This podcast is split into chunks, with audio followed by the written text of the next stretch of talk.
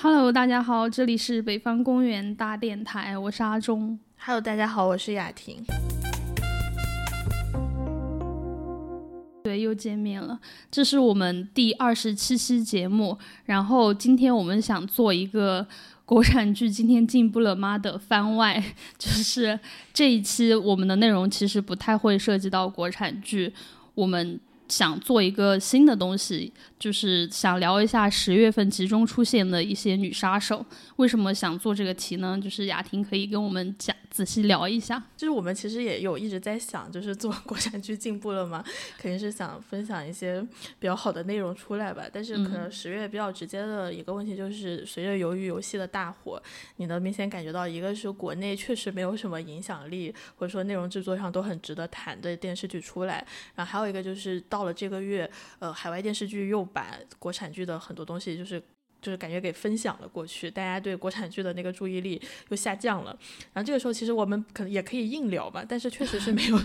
找出来就是很值得硬聊的。但与此同时呢，就是整个十月，当然它很多剧它有可能是在国外已经看过的，但是就国内，就是我一个普通的互联网的观影的那个时间线来说，这个十月我非常连续的看了凯特。火药奶昔、我的名字，然后还有泰这样的以女性为主角的呃影视影视作品，都有一些非常鲜明的女杀手的形象。然后我整个过程其实是看得非常开心的，而且可能正好是因为有这样一个契机，我连续的看了这么多女杀手的时候，我突然意识到，天呐，原来我是看得懂动作片的，我是能从动作片里感到快乐的。嗯、然后出于这样的原因，我就觉得呃可以细细分析一下这背后有没有什么其他的细节。然后我和安东事前聊一下，觉得有很多东西其实可以分享给大家。对对，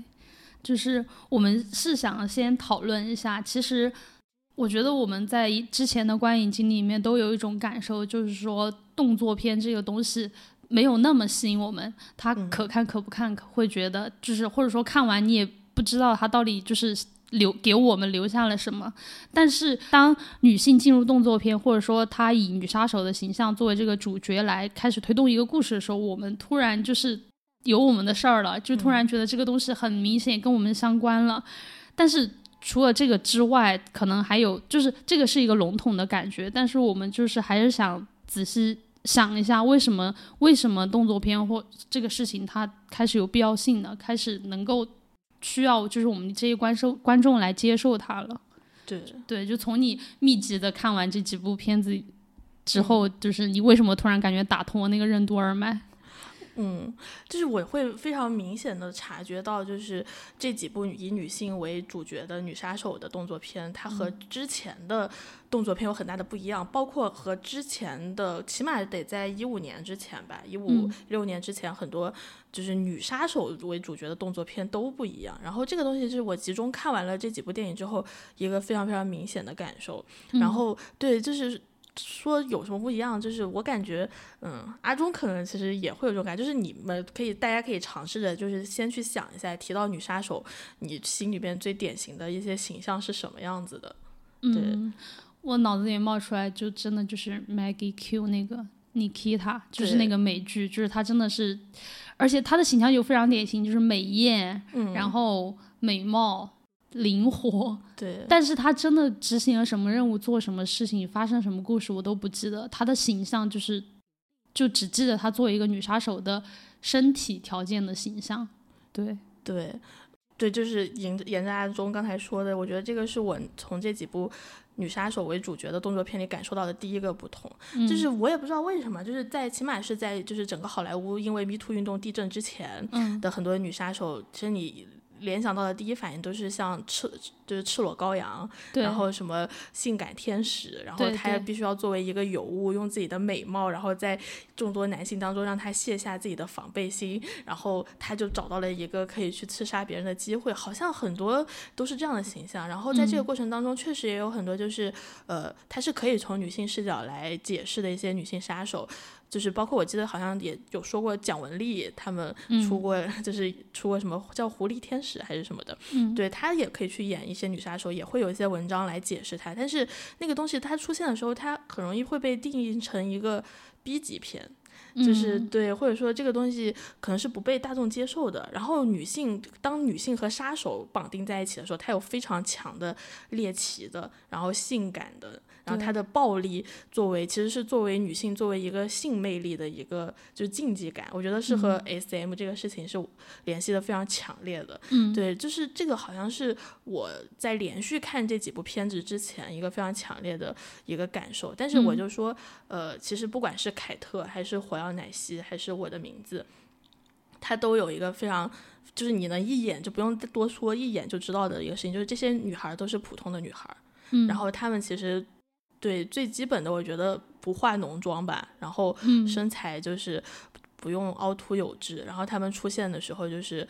嗯，甚至是说的是就是可以就是不收拾自己，然后他会有很强烈的就是普通感，然后这个东西我会觉得是一个非常大的不同。对，对，就是我觉得这个也是因为。比如说，如果国内来讲的话，其实动作片就是港台会做的比较多，香港吧，主要是香港做的比较多。所以，然后那个时候那个年代，香港做片子其实都是以男性为主角嘛，大部分，尤其是动作片这样身体性对抗的东西。然后女性可能就是以一个就比如说秘书助手或者是大哥的女人这样的形象出现在这样的动作片里面，然后那她就被要求必须。要用一些身体优势或者说形象上的优势，才能站在那个行列里面。这个动作跟他其实是没有关系的。然后，就算是因为我还有印象比较深一点，就是零二年的一部叫《夕阳天使》的，就是赵薇、舒淇跟莫文蔚他们三个演三个也是女杀手，就动作人的形象。我我觉得我小时候看这片子对他印象很深。他们其实也是一个非常经典的叙事嘛，就是要去完成一个任务，然后三姐妹一起合作。嗯，但是现在想起来，他们留下的，我之所以对他们印象深，也是因为首先那次确实是我第一次看到，可能比较少看到以女性为主角作为一个，她就是真的自己上阵去打打杀杀。嗯，但现在回想起来，就是他们整个动作也是非常的优雅跟，嗯嗯，就是对优雅美丽，然后他们是穿着时髦的一身，嗯。皮衣去打架，对，然后打完架以后胜利以后，还有一个镜头是他们三个开着那样的敞篷跑车开在路上，就是整个里面三个人的形象都是非常美丽的。对他们当然可能也里面也显示出她作为，就是作为女性女杀手的那种，就是呃没有太多力量上的东西，我觉得比较多也是形体上的东西，嗯，显示出了一种就是这个东西你要兵不血刃的解啊就能解决它，然后以一些科技。作为辅助，然后以你的嗯材质这样的东西来解决这个事情，就身体对抗是非常少的。但是我觉得现在的片子里可能就是会比较多，比如说可能看杀死衣服什么的，就会有一些开始讲，就是他是真的怎么样去打架的这个事情。嗯，对，对，就沿着阿忠刚才说这个，我就是会突然想到，就是。确实，就是我看动作片，我其实也看的挺多的，就是可能和和男朋友一起看，然后和和我爸、我弟他们会一起看动作片。我现在回想到我小时候，我爸特别喜欢看成龙系列的动作片，所以当时我我我就是因为他看，你就必须得和他一起看嘛，对吧？然后我其实是完全，包括现在我和我男朋友看，就是 John Wick，他非常迷恋那个系列的动作片，然后。他就是有非常多的打戏，然后我就这种打戏，就是我作为女孩来说，就包括我小时候可能我都不懂电影的时候来说，就是打一两场的时候我是能看下去的。但是当你一个电影就是完全要用这个打戏来弄的时候，到后面我会明显发现，就是我看的认真度会比男性会。绝对是低一个 level 的，就是他到后来，就是我就不知道为什么，就是这种打打杀杀的镜头要这么多遍的出现，然后即便他这边打得更好了，那又有什么必要呢？我是不懂的。但是我到了，就是我看这几部就是女性动作的时候，发现我懂了，我懂为什么了，就是。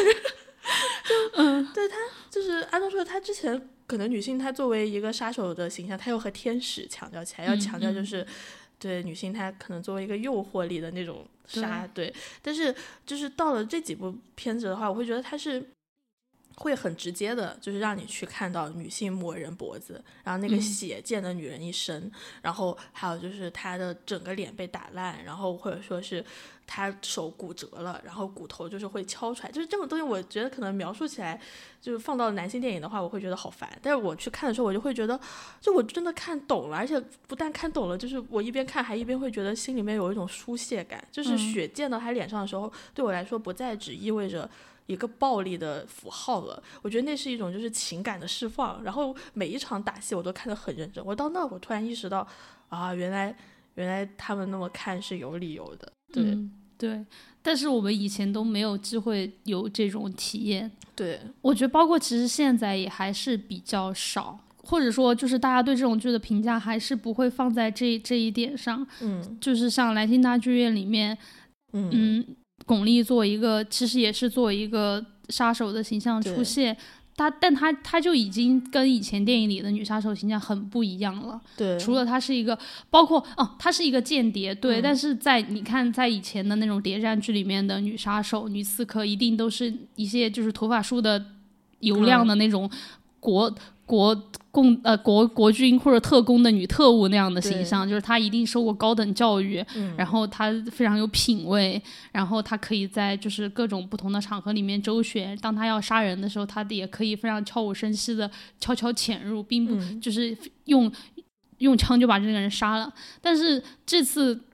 男性大剧院里面，其实巩俐有一些近身搏斗的，有一些包括后后面就是有些幕后讲说，他那个枪其实很重，他自己绑着沙袋在练，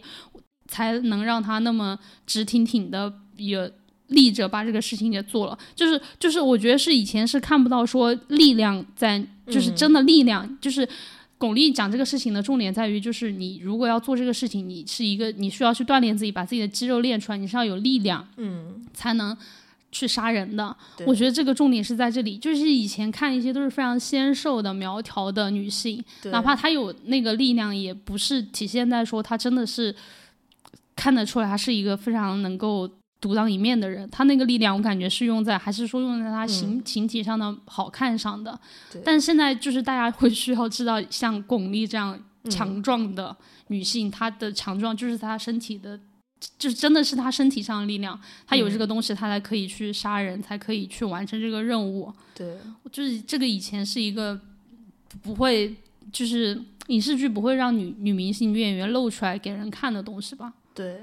嗯，说说到这，其实我就是也可以沿着阿忠说的，就是来补充一下我的名字。其实，呃，我的名字它的剧情，其实豆瓣豆豆瓣评论上也说的很多，就是很俗套嘛，就是一个女性她要去。复仇的一个故事，然后对，就是被逼到决定她要去复仇，然后呃，就是这个过程当中，其实那个女主女主演叫韩少熙，我不知道我读的对不对啊，就是对，然后她韩素熙，她的中文的一个名字，对，然后说说到韩素熙，她她其实之前是演那种纯情片的，她就是演韩剧里面女二，然后或者说女一，就是非常非常符合韩韩流审美的一个女性形象，但是你看，就是我的名字。当然，在中国可能没有什么水花，可是他在网飞可能也是因为由于游戏很火，大家对韩剧有那个。他在网飞现在应该好像看那个内容片，应该是在网飞排第六还是第七了。然后他这个剧火之后，很多人就会想去看他的幕后故事嘛。然后这个时候很多媒体他就会去写，然后写的时候他就会告诉你，就是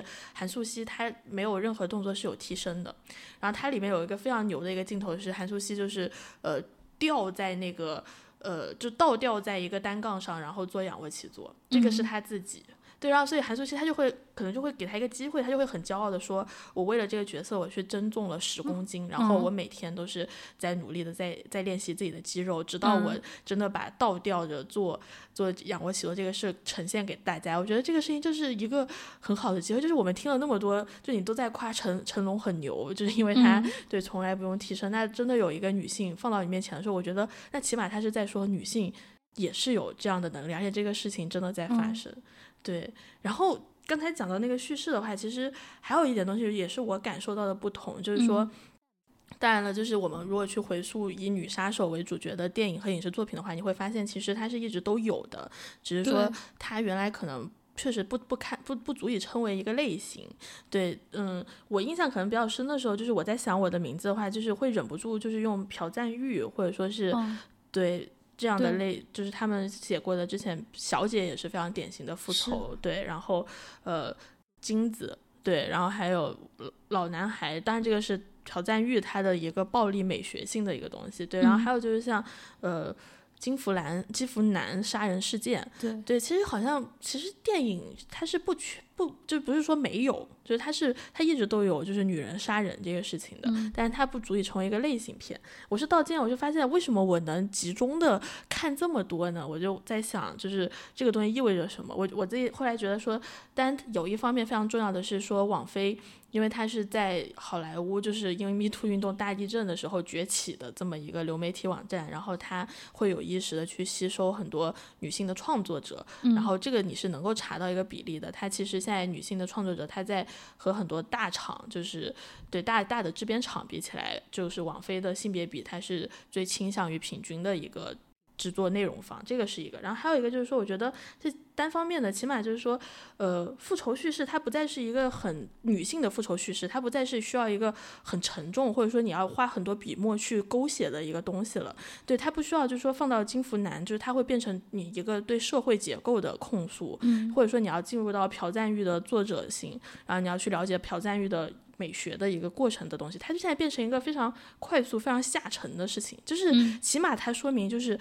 多数女性都知道女性复仇在当下意味着什么。而且更重要的是，我觉得起码从网飞这样的内容制作方来说，他意识到了有女性要看女性复仇、要看女性暴力的这个。我觉得这个也是我感受到的，就是女杀手和之前非常大的不同。对，对我我觉得这一点就是可能网飞。有就是有意无意，他需要去做这个事情，吸收女性的创作者，以后形成这样一个场面。但是刚好，其实作为观众，我觉得就是我们也很需要这个东西，尤其是女观众。包括就是比如说，我们从以前要跟着爸爸们、跟着男男朋友们，就是男性去看那些男性为主的动作片，但是我们根本没办法进入这个世界。到现在，我们可以算是小小小小的有了一点自己的看动作片的这种呃场。就是内容，我觉得这这个就证明了，而且重点是，这个东西做出来以后有很多人看，就证明从观众这个角度来说是很需要这个事情的。对。然后，反正从我自己，我从我来说，我觉得我也很需要这个看这个这个东西，就是，嗯，像。就包括你，比如说啊雅婷刚刚讲到的金子跟金福南杀人事件，嗯，就可能对我来说，我不太点开这个东西，不太敢点开。一个一个是知道它的血腥，其次就是确实是因为它对社会话题的这个沉重性，会让我自己更觉得，就是我没办法承受这个东西的话，我可能不敢点开。但是假如以网飞这样制作这种就是更加消费型的这种类型的电视剧，然后。就是它更加消费，它制作更加消费型这种电视剧，对我对我作为一个观众来说，就相相对来说轻松一点。然后我在这种状态下可以点开这个事情，然后点开这个剧看。但是我确实内心作为一个女的，生活在这个社会上，我又有对这种片子的需求，就是我需要看到一些人，看到一些女性去。反抗，对，就是暴力的反抗也好，复仇也好，我需要这样一个东西。嗯，那他就提供给我，刚好提供给我这个需求。嗯，然后我觉得，然后我觉得我我们也不只是个例，不只是单例，包括我现在可能就是你看到那么多社会新闻、社会事件发生的时候，就是对女性来说，我觉得可能很很多异性是没办法理解的，但对女性来说，你是非常容易。活在这种恐惧里的，嗯，然后这种时候，你就是确实是需要看到一些真的就是身体上、体魄上强悍的女性，嗯，或者说精神上坚强的女性，你真的是需要看知道她们怎么去面对这种危险的东西的，嗯，我觉得是很需要的，就是尤其在这样现在这种比较混乱一点的时时候，对。嗯，而且我觉得这个其实好像有一点无意识的那个层面，就因为刚才安东说这个的时候，我也在回想自己，就是什么时候意识到我需要看女性向爽片的。我觉得其实，呃，我是说真的，就是长这么大，我可能是看到了《杀死的伊芙》那个片子之后，我才意识到，原来就是电视剧和影视作品是能够给你就是这么长效的。就是对一个很长效的，就是感觉像是镇定你精神的作用的。对，因为像之前就是说，确实它也会有女性复仇嘛。但我看朴赞玉的小姐，或者说是其他这样的复仇片的时候，我可能会更会遵循一个路径，就是说我看的不是说他对我精神的抚慰，然后我要把这个电影看懂，然后我要尝试着从从一个就是 所谓影评或者迷影文化的角度去理解朴赞玉为什么要这么做。但是我觉得这个和那个是完全不同的，就是我需要看这个片子，可能真的只是因为我最近过得非常的憋屈，然后这个东西它会给我一点儿就是就是对就是量身打造的一种释放感。当然你也可以说就是说。就是我之前也也可以看嘛，就比如说看大片，看看零零七，看碟中谍，然后看他那种所谓的，就是说他是针对大众，就是心理那一块，就是大众需要暴力，但是他在现实社会中，他是活在法律社会，他不能去这么随时随地实施暴力的这种心态的补偿，我也会觉得那种解释好像是很针对男性的，因为你要让我说，就是说没有之前我真的不知道，没有之前我可能就会觉得那种片子它就是一个娱乐作用。明白，就是我可能看的还是觉得很好笑，或者说那种地方，然后可能对于更多的那种就是内容制作方来说，他们会很想当然的把女性需要的东西安抚在一个就是白马王子的幻想，然后爱情和归宿的幻想上，这个东西就是能明显的感觉到。可是这些片子集中的出来之后，我就意识到，就是说其实我是需要这样的空间，就是或者这样的作品来安抚我自己的。对，嗯，我觉得这个就是。很鲜明的说明了，如果创作者能够，就是你真的正视女性这个身份的话，你女性这个群体的话，你就明白，就是女性也是一个人。用杨笠的话说，你把我当个人，然后当人以当，如果她当一个人的话，这个社会会把人变变成，就是他会以暴力来处理一些事情，那女的也就女的也会变成这样，就是人会在这个社会极端形形形态下受到不公。正的对待的时候，人会有什么应激反应？女的就会有什么应激反应？不管是从身情绪上，还是说从体魄上，嗯，他不一定，她不一定就是一个就是退让的、忍让的、温柔的形象去做这些事情。当创作者了解到这一点，把女性真的当成一个人来写，把她当成一个施暴者来写的时候，对观众来说是是就是对我至少对我们女性来观众来说是一个莫大的安慰，因为就是真的明明白了。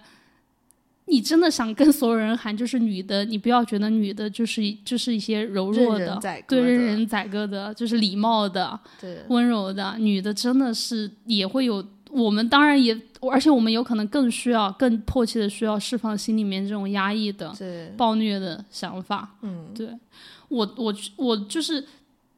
你，你可能就是你，哎呀，就是如果说我对女性爽片的那个需求，其实我要更近一点，就是。我是从呃，就从今年黑寡妇，应该就是当时你跟我们讲说黑寡妇很好看，我去看完以后才有这种，就是觉得我对女性爽片需要，但是我需要的女性爽片。会非常非常具体，嗯，就是因为之前其实惊奇队长啊、神奇女侠，因为女性英超级英雄、女性电影、女性作为力量者这个叙事，其实很早之前就也不是很早之前，就这两年确实从 Me Too 以后开始就有了。那惊奇队长跟神奇女侠就是非常典型的例子嘛。但是我看这两部片子的时候，我其实是没有受到触动的，因为我觉得它就是一个非常笼统性的讲说，OK，女性也是超级英雄，但它。它是超能力啊，它不是我一个普通人可以吸取、可以学习的东西。但是到黑寡妇的时候，我真的会代入感非常非常强，因为一一首先黑寡妇为什么会去刺杀，是为了她的姐妹，为了她她的家庭破裂了，她要为了她的那些姐妹们，跟她有同样命运的姐妹们去反抗一个一个。政府机构反抗一个男性为代表的这种权力的压迫，然后他反抗的方式不是说像超级呃像惊奇队长跟那个神奇女侠那样，他们就是甩一下他们的用一下他们的鞭子，然后甩一下他们那些超能力就可以把这些事情解决。他是真的实打实的贴身肉搏，自己自己真的走到那个房子里面，走到那个男的面前，真的跟他动手打，然后自己遍体鳞伤，这样来。做的这个复仇，这我我需要的就是这一种，就是我没办法再看一个什么军统的女特务，然后她受过良，她在某个地方受过良好教育，这个良好教育是我们普通人没办法接触到的，就是体力上、智力上的这个教育是我普通人不能够、不可能得到的，然后也不可能是这样超级女英雄，她就是生下来就被赋予某种神力，她生下来就有某种使命，所以她才要去反抗这个恶。我我。我就是一个普通人，然后我是因为发生在我身上的事情，我受到的这种，我感受到我被这种规则困住的压抑，然后我才想要去具体的反抗。对我来说，我是需要贴身肉搏的，嗯，所以我对女性爽片的要求就非常具体，我就是要黑寡妇这一种，就是她只身本人去出征的这种东西。对，对我就是没办法接受说像那些。莫名在某个不知道什么国家培训的什么神奇奇妙的机构里面出出来的这样一个人女性，然后她发生了一个故事，她去做，她去反抗某种更大型的恶。我觉得这个东西对我来说，就是她没有那么强的触动力啊。它跟男性的动作片可能差不多的，因为男人也是因为为了某些大义，为了什么东西，然后去反抗一些更大的东西。这个东西已经不能触动我这种就是个体了。嗯，所以我其实是从今年开始看黑寡妇以后，才对女性爽片有有了需求，并且我的需求就是非常具体、非常明确。嗯，我我意识得到，就是我就是需要一个女的，就是她很愤怒，她就是会有脾气，然后她她还会武功，他还会武力，他有他很有力量，他就是强身健体。我就是需要这样一个人，然后他去贴身肉搏，这样对我来说才是有就是有意义的。对。我对，其实，其实，嗯，阿忠刚才讲那个，我觉得可以直接就是回到一个话题，就是说我们为什么会想要看爽片。嗯，阿忠刚才讲那个，就是说贴身肉搏这个事情，他其实就是指出了一个，就是普通人看爽片看的是什么。就是我是觉得，就是包括像超级英雄那样的电影，它的整个制作思维，它可能还是非常男权的，不是说非常男权，就是一种父权。嗯，就是就很像一个帝王，就是很阿 Q，就是再说下去就对，就是他让你去幻想你是一个强权的人。我觉得这个东西对于就是我，我一个女性就是处一直都处在一个非常弱势的，我其实很难去想，我就只能用一种架空的方式去想，就是我有超能力，但是我怎么到那儿去呢？就是我觉得对于真正的弱者来说，就是他。就对于真正的弱者来说，我觉得他很难去想象，就是我变成强者是什么样的，因为我们真的不知道。让我变成强者的话，就是难道我要变成一个男人吗？我觉得，对吧？就是我会觉得这个东西其实也是很多所谓的大片他在做女性向爽片的时候不能给出一个很好的指向性的原因。但是就安东刚才说的贴身肉搏这个事情，就是实在是太关键了。为什么？我是觉得他让你看一个普通女性怎么去，就是。就是去解决自己的问题的时候，他起码能写出来，就是你是要付出代价的。嗯，对。然后我在这里就是，呃，很想和大家分享一下，就是上海千鹤子在这个月的时候出了一本新书嘛，它不是这个月出了，就是可能异界的书是这个月刚出，嗯，然后叫《从零开始的女性主义》。然后他在说到就是他们那一代人和年轻这一代人的女性运动的区别的时候，他有提到过一个观点，他说他其实不是很能理解，就是当下的这些女权女性的运动，它可能更多的发生在互联网上，然后呢，呃，更多的就是感觉你有很多声势浩浩大的舆论，但是过去就过去了。其实是因为女性她可能在舆论里面，她更多的是发泄，她不能去改变一些事情。但是当然，她说这个的意思不是说真的让女性要走上街头，或者说是要怎么样。那那就就是如果就是在一种情况下，你又不能走上街头，然后你你就会感觉到很无力，对吧？你就会觉得女性运动，对我会觉得这个东西其实能很大程度上解释我就是在女性运动。就是或者说，作为一个女权主义者的时候，我时常会感受到一种挫败感。但是我觉得上海千鹤子他说，他们那一代人可能是解决什么问题呢？当然就是能做一些实际的事情，就去做一些实际的事情。但是做不到这些事情，他说他愿意告诉大家的东西是叫一人一杀。就是这个东西说起来其实非常的复杂，就是说什么叫一人一杀？就是他他非常鼓励说，如果就是你是一个家庭主妇，然后你觉得你丈夫这样对你不行，你就要非常勇敢的去和你丈夫解决这个问题。就是你能做到的，就是先让离你近的人改变对你的一些。就是做法和看法，然后你要做这个事情的话，你不能就想着就是说我和他说一说，就他好像就变了。然后如果他不改，那怎么办？我又觉得很难过。但不要这样说，你要做一人一杀，就是你要抱着把一个人杀掉的心态去和他解决这个事情。嗯，这其实已经很明显，就是他让你清楚，就是你要改变一个人是很难的。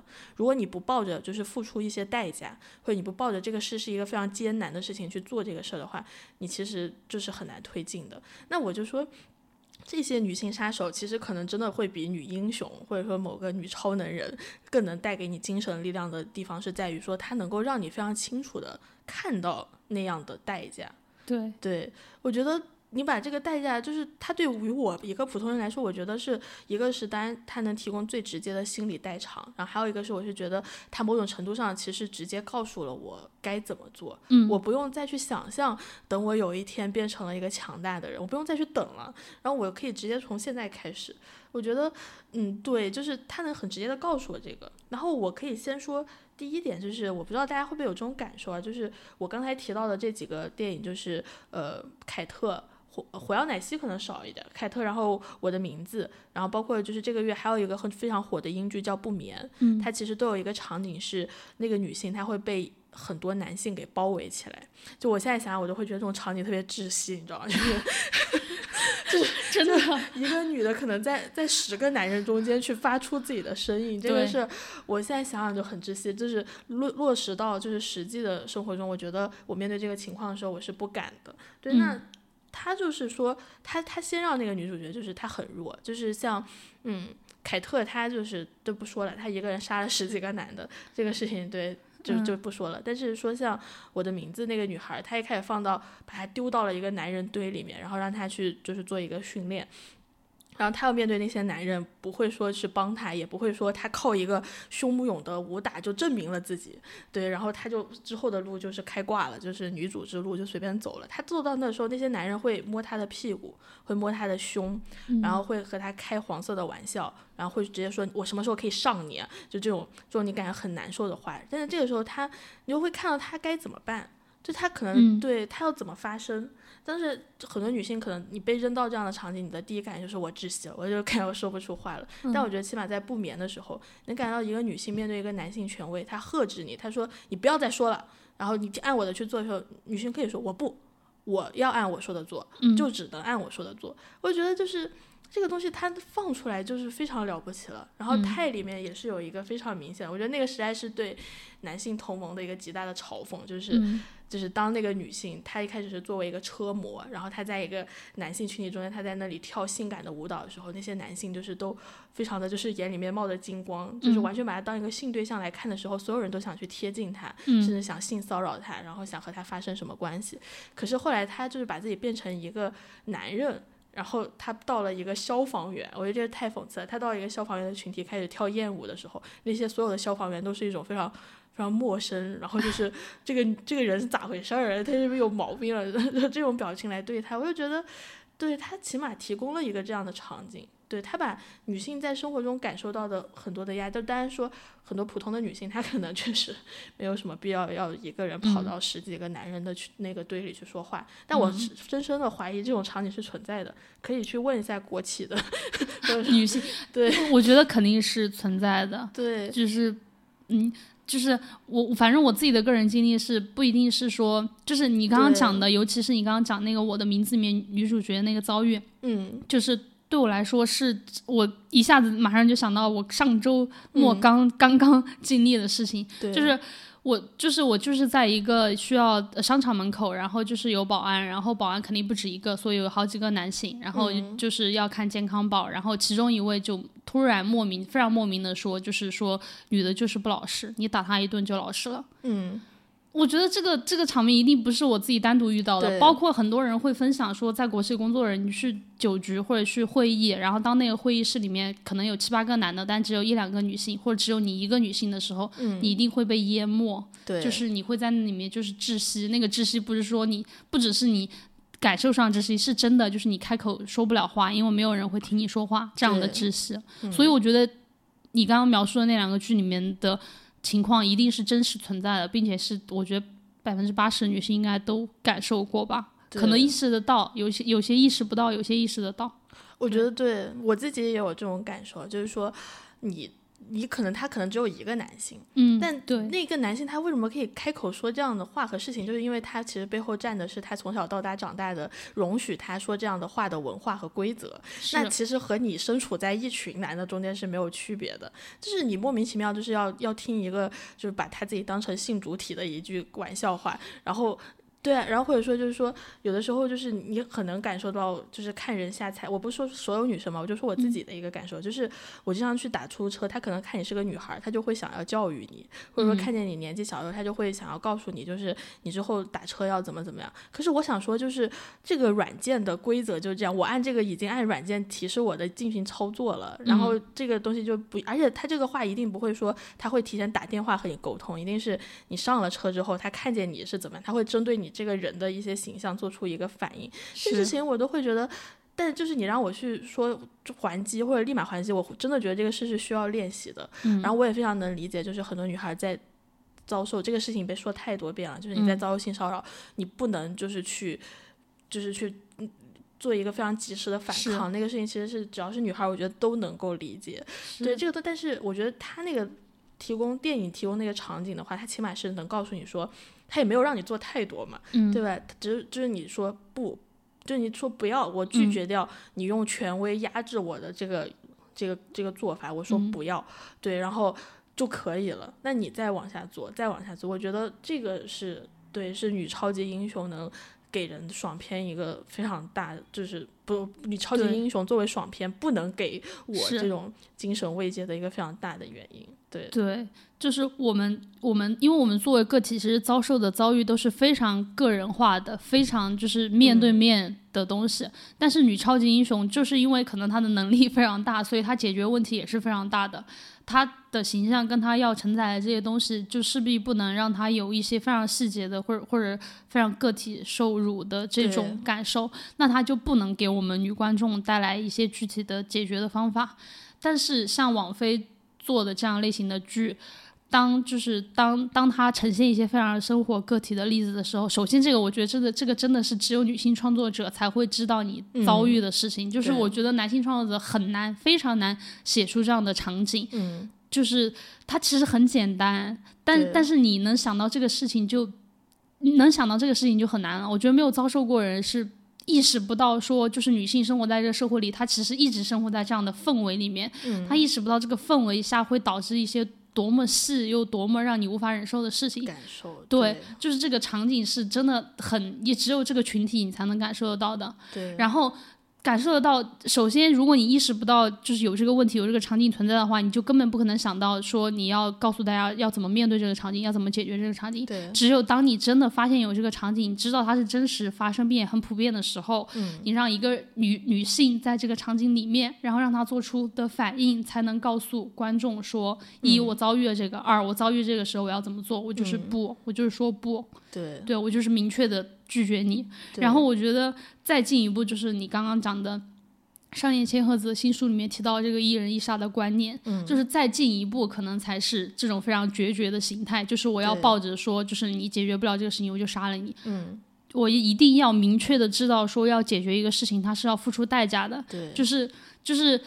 这个东西不可能是温和的，嗯，它不可能是我们有商有量的就把这个事情解决了，因为人的改变确实是非常痛苦、非常难的，然后就是你我们要。解决一个事情要反抗一个东西，它我觉得它一定是很暴力的，它一定跟暴力有关系，一定很暴烈，至少它不会温和平静的把这个事情解决了。所以我觉得就是，好像我们确实都非常缺少上野讲到的这种一人一杀的这种这种观念跟意识，就是我们还是很难认真的去处理这个事情，就是因为我们心里面不知道，首先不知道。意识不到说这个事情要付出代价，嗯，其次是我们意识到之后，我们还要去面对说这个代价，嗯，因为这个代价可能真的就是落到我们自己身上的。但是我觉得就是要解决我们的，要要改善我们的处境，我们就是要有这种决心跟这种意识，对，才可以往前推。对对，我觉得这个其实就是和就是你长久以来主流媒体还有各种。电影就是各种作品，它对女性的一个非常长期的洗脑是有关系的。是对你可能会在潜意识里，就包括就阿东说的你。当时哪怕塑造一个要杀人的人，他一定要是优雅的，而性感的，然后他的妆容、发丝都是一丝不苟的。对他要塑造这样的一个女杀手出来，我觉得他对女性的洗脑的地方其实就是太多了。就是女孩可能从小会被，就是会塑造成，就是说你你就是会远离暴力的一个这样的形象。当然，远离暴力这个事本身，它也是说。就是说，你作为一个男性的附属品，男性要保护你，就这个都这个说法是非常让人厌恶的。对他有一个这样的前提，然后就是在这里，我想到就是我之前看了一本书，它是研究中国女性健身叙事的，然后叫《繁生织造》。然后呢，它里面就说到一个，就说有一个女孩，她非常的想去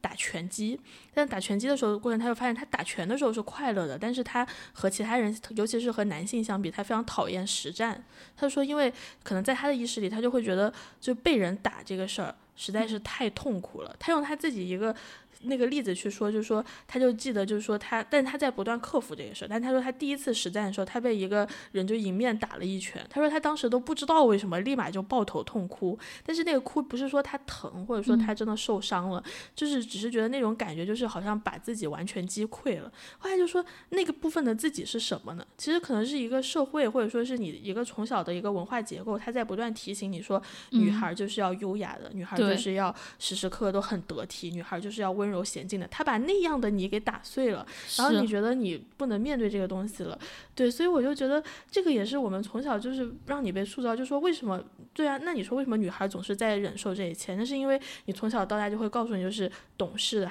女孩是。最好的女孩的特点就是温柔娴静、居家得体。然后女孩喜欢的东西就是要洋娃娃，就是你可以打扮她。女孩适合的运动就是舞蹈。然后对女孩她适合做的、适合穿的衣服就是裙子，这样你不能做很夸张的体育运动的东西。但是虽然现在它确实有很大的改善，但是不可否认，我觉得中国相当大一部分女孩她就是这么长大的。是，就是这个观念，哪怕就是。情况有改善，但是这个观念会遗传，就是传下去一代又一代，这个观念一直是锁住你的。对，就是就是我听到你刚刚那个描述的场景，我觉得我都能想象得出来，我也真的很切身能感受得到。然后我就意识到，为什么就是打碎了这部分会去痛哭，是因为我们。就是女孩很难接受自己是狼狈的，尤其是由暴力带来的狼狈。嗯，因为就是你没办法，你不信相信自己可以控制自己的身自己的身体，不相信自己有力量能够反击。嗯，然后当这个场景来的时候，就会觉得非常手足无措，因为没有退路了，不知道怎么办。是这种情况下的痛哭，就是你非常狼狈，然后所有人都看到了，所有人都知道了，知道你是一个可以击碎的。然后你的样貌样貌又呈现出来非常狼狈，这简直就是双重的审视，就是让你压力非常大。然后你也不知道，其实你可以还击，你就是要还击，打一拳你就是应该打一拳回去。但是我们就是没有人。会教我们做这个事情，对，就是我们从小到大教育里面不会教女孩说你要还回去，嗯，会教女孩说去找老师、找家长，你去找别人求助。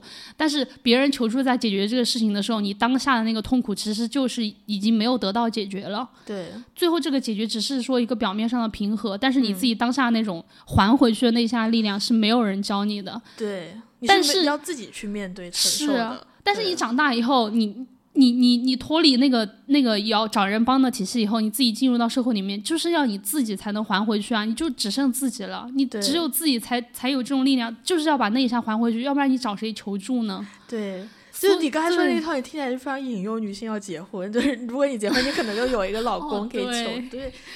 但真的实在是太那个。对，但就是阿忠刚才说，就与此同时，就是当有那么多声音告诉女孩你要不要自己去解决这个事的时候，其实你整个流行文化作品，就是包括像杨蒙恩说的那个段子，就是每一个男孩男性可能都幻想最喜欢的场景是他他的好朋友就是。就是倒在血海当中，然后对，就是有一点中二那种、那种、那种男性的，就是那与此同时，男性可能他在长大的过程中，就是会有很多类似于成龙或者说是武打明星这样的，他被塑造为一种男性的榜样，然后所谓的彰显男性气质。然后男性他可能从小玩的玩具，他就是会玩枪、玩卡车，然后玩那种比较暴力性质的东西。这个东西对于他们来说那么的天然，对吧？那落实到就是说我为什么想看女性的杀手的电影的时候，我是觉得。那不管怎么样，他就是会展现给你那个那样的镜头，就是女孩她被打了，她她骨折了，然后她头破血流了，然后她整个人就是非常狼狈，然后脸非常脏，然后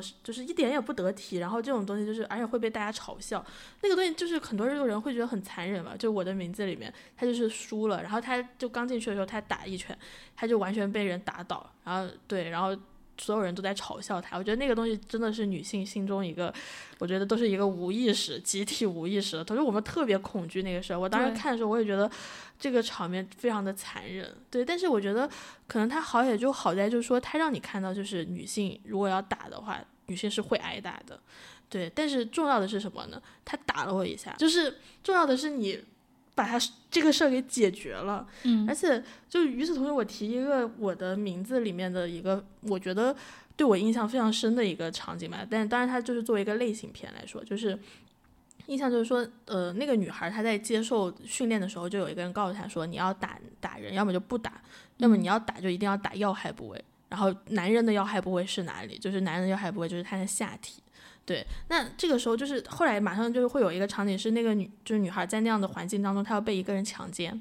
然后那个女孩当时也很弱，她也没有就是成为一个专业的杀手，她根本不知道怎么办，然后最后就是在挣扎的过程中就敲碎了什么，然后拿着刀，她不是去割男人的脖子，也不是去插他的胸膛，是直接就是捅向了他的下体，然后那个影片就是给了你一个非常解压的镜头，就是那个男人就是。就是他的下体全部都是血，然后在那里尖叫说：“我的天，我好疼啊，怎么办啊？我要死了！”就是就会觉得说，对，其实可能我们欠缺的是这个，就是女孩她当然就是有很多东西，你确实说你没有必要和男性硬碰硬嘛，但是我会觉得说。有没有可能硬碰硬也是可以的，只是这个东西还没被塑造出来而已。就是如果说我们不要把就是说去打男人下体，或者说不知道怎么反抗，如果我们连反抗都不知道怎么反抗，如果我们连打他的下体这件事我们都不知道的话，我们如何就是再去谈一种真正的变强，或者说是女性体格上的就是继续往下走的一种东西？是对，是因为我们本身现实中。生活中面临到的威胁，有些就是身体上的威胁，就是体力上的威胁。所以你一味的躲或者说逃避、害怕这个东西，可能是反而会助长这种威胁。嗯，其实是需要就是从心底里开始建设，就是我是可以还回去的。嗯，再到说我是真的可以，我就是要反抗，我就是真的就是要反抗。嗯，然后然后当然也要掌握一些掌握一些技巧，就比如说就是袭击他的下体这样的技巧。对。你就是需要权衡嘛，不是说你真的就是一腔孤勇的，一定要去在体力悬殊很大的情况下也要去反抗，只是说你要需要去知道，你就是要知道你自己是可以反抗的这个事情，嗯，去这样存活，对对。对，然后，然后说到这里，我就是非常想回应一下，就是我感受到的一个现象吧，就不不不太下定义为就是一个中国所有的一个普遍现象，就是你在豆豆瓣上，我刚才说到的这几部影片啊，就是他们在豆瓣上的评分其实都非常。就是相当低吧，就五点几分，七分已经算比较高的了。嗯，然后他们的评语评语中随处可见的一个评论就是说，就是叙事太老套了，然后武打场面没有任何新意，然后唯一有新意的部分就是这个这个女性变成了，就是这个主角她是一个女性。然后这个时候呢，就是会有成篇的那种评论是在说，就是说，呃，政治正确，就是如果不是政治正确，这个片子根本就不值得一看。谁要看这种政治正确的片子？就是这个是一种豆瓣的一个主流评论吧。对，当然我知道。也有很多人他不是这么想的，对，但是嗯，我 不知道为什么想到杨笠说的，你只能嘲讽成成功的人，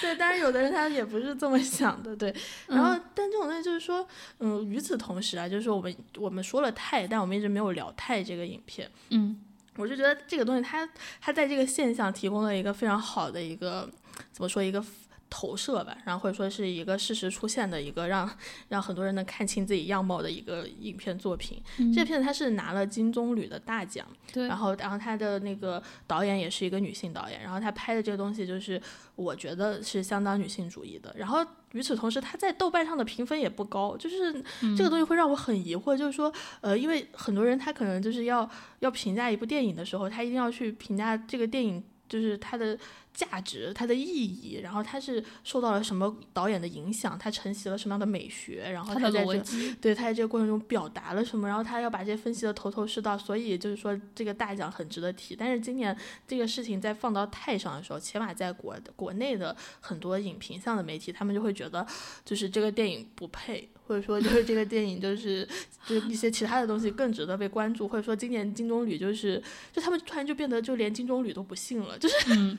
就我觉得这个事儿实在是就是太搞笑了。就是说，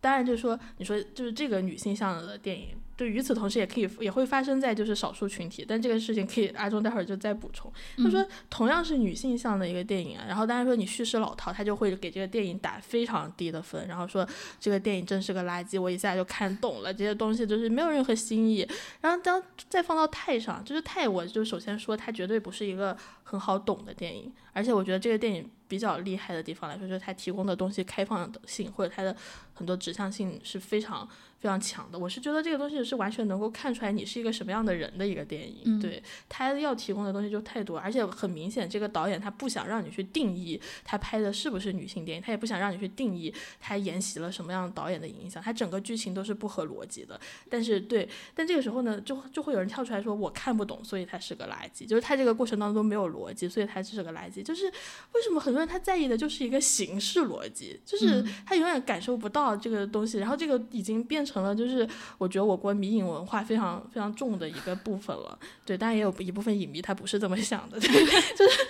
对他就是会，但是与此同时就是你没有感受到自己的局限性或者说是歧视性嘛？那你你当然不是说要马上就指责你这个人，但是我是觉得有的时候你给很多作品下定论的时候，其实你对就是你不是完全对的，但是你起码要知道你自己是充满局限的，你不代表神，你不代表真的。就是能完全知道的一切，然后你如果不会说话的话，完全可以不用那么说。对，这个对是我非常想回应的事儿。对，我觉得就是大家对对于用提到现在提到女性、提到少数族裔的作品，就非常喜欢用政治正确，尤其只要一看到它的主创是女性、是少数族裔，然后它的主题或者它表达出的内容就是跟女性、跟少数族裔的问题相符的时候，大家就会非常熟练的使用政治正确，说这个片子受到关注，它取得成就。就是因为评委会迫于压力，不得不因为政治正确原因给他这个成就。但一是我一是从他这个例子里面，我们可以看出来，他也许是你有没有想过，就他其实是一个新的标准下的东西呢？对，他有可能就不是以前我们看电影的那种结构。电影都发展到二零二一年了，他也都快衰亡了。对他都走到今天了，他有没有可能是一些更冒险、更大胆的、更不想跟你讲清楚他是什么东西的东西呢？其次就是我退退一步回来讲，就算我们女性跟少数族裔，就是我就是从我的角度出发，创作一个为我的自己族群呐喊的东西，有什么问题吗？对，就是我呐喊到今天，女性跟少数族裔的状况还是这样的，而且在国内，你就算要说政治正确的话，假如正假如真的我们这么政治正确的话，很多。事情它不会发生的，嗯，比如说离婚冷静期这个东西它就不能通过。假如我们真的这么政治正确的话，但是这件事情发生了，就证明政治正确实际上的威力没有我们想象的那么强。对，就是我们还是在，而且我们还是在孜孜不倦的在在挣扎，就是想要挣扎出一些更好的生存的环境。我觉得这个东西你不能高高在上的说，就是你就是政治正确，你拍你就是叙事老套，一直在拍这个东西，而是应该反思一下，怎么我讲了这么多遍了，你还听不明白呢？怎么我已经。跟你发出这么多信号了，你还接收不到呢？怎么怎么我们过这么久，这个环境还是没有改变呢？你应该想的是这个事情啊。我想想，就感觉这个可以套用到，就是从小到大，可能他不觉得自己有问题吧？就对 对，可能有的人就比如说女孩的早上，他会要求你去反思嘛，就你一个事儿出了什么问题，那这是不是我自己的问题？有的人就是这一定是你出了问题。对，就是对对，就是确实可能是一脉相承。是，我觉得就是这个氛围跟环境都是造就。了大家有些人就是一看到一聊这些问题，包括现在对于就是女权主义这个词的滥用，嗯，就是包括污名化，我觉得现在大家就是想要把这个词污名化，就把这个群体污名化，把你所有的行动正义都污名化了。我有看过一个耽美小说，就是岔开一个题，我非常喜欢它里面讲的一个事情，就是说它它里面有个情节，就是一个外国人来，一个根本不懂、不太懂中国的环境跟习俗的人来质疑说，就说说有人告诉他说，在中国，假如你不赞同一个东西的话，你就质疑他的出发点，质疑他的动机，你不用跟他讲事实、理论依据，不用跟他讲逻辑，你就质疑他的动机，跟他。的出发点就可以了。我觉得这个事情就是反复在发生，并且它真的非常有用。就是当你说，就是质疑他的动机是政治正确，你觉得他不是真，就是政治正确这个是一个帽子扣在上面的。你只要质疑说他这个动机不纯，质疑他这个人出发点不纯，你就可以完全抹杀掉他所有的事情，跟他呈现出来这些成果。所以我觉得这个就是提醒我们要更加谨慎啊，就是应该思考，你就是应该仔细去看一下他这个片子到底真的在讲什么，他到底是不是讲的有道理，到底这个事是不是真的事情，而不是说只要提到说他是政治正确，就觉得他是一个虚幻的，就觉得他是一个讲太多次的老套的东西，就直接否定他，不应该这样。对，希望大家都能学，就想一下，就是为什么这这么老套的东西还能被拍成这样？是不是我有问题？对，就为什么反复还在拍这个东西，并且，嗯，不只是察觉不到老套呢？是，是不是我有问题？对，对，就是，就是还是想要说，我们从内容本身，从它传达出来的事情的本身去看，不要从出发点群体，不要从这些。立场上去看，对。对。对，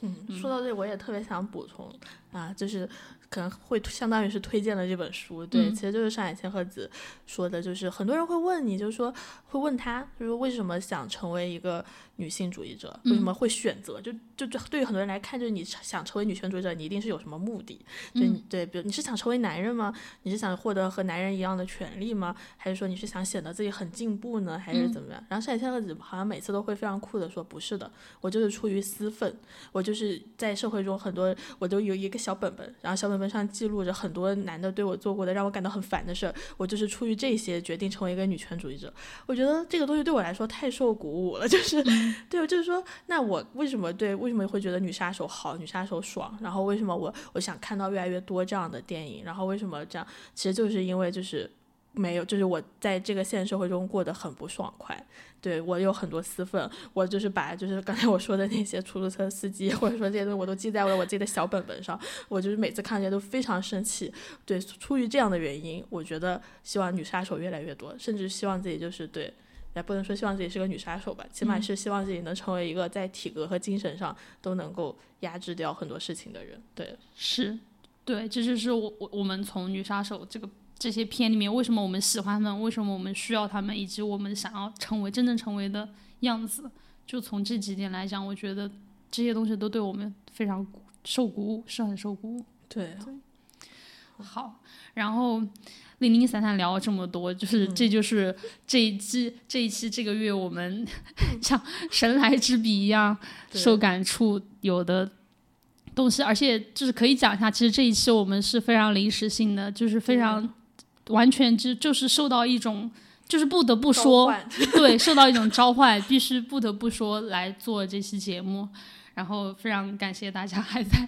一一直在，对，好，就是今天的节目。对，这次也谢谢今天收听这个节目的人。我说完之后，我真的有一种不吐不快的感觉。对，就是希望大家也能不知道是无所谓喜不喜欢，但是这就是一个。观点一个可能，也许如果你没有接触过、没有想象过的东西的话，没有知道我们生活其实是这样的东西的话，就是也我们作为传出的这一方，确实是很希望他能被听到。对，听到以后喜不喜欢都无所谓了。但是如果 有女孩子在的话，真的还是希望女孩子能意识到，就是就是要反抗，就是要反抗。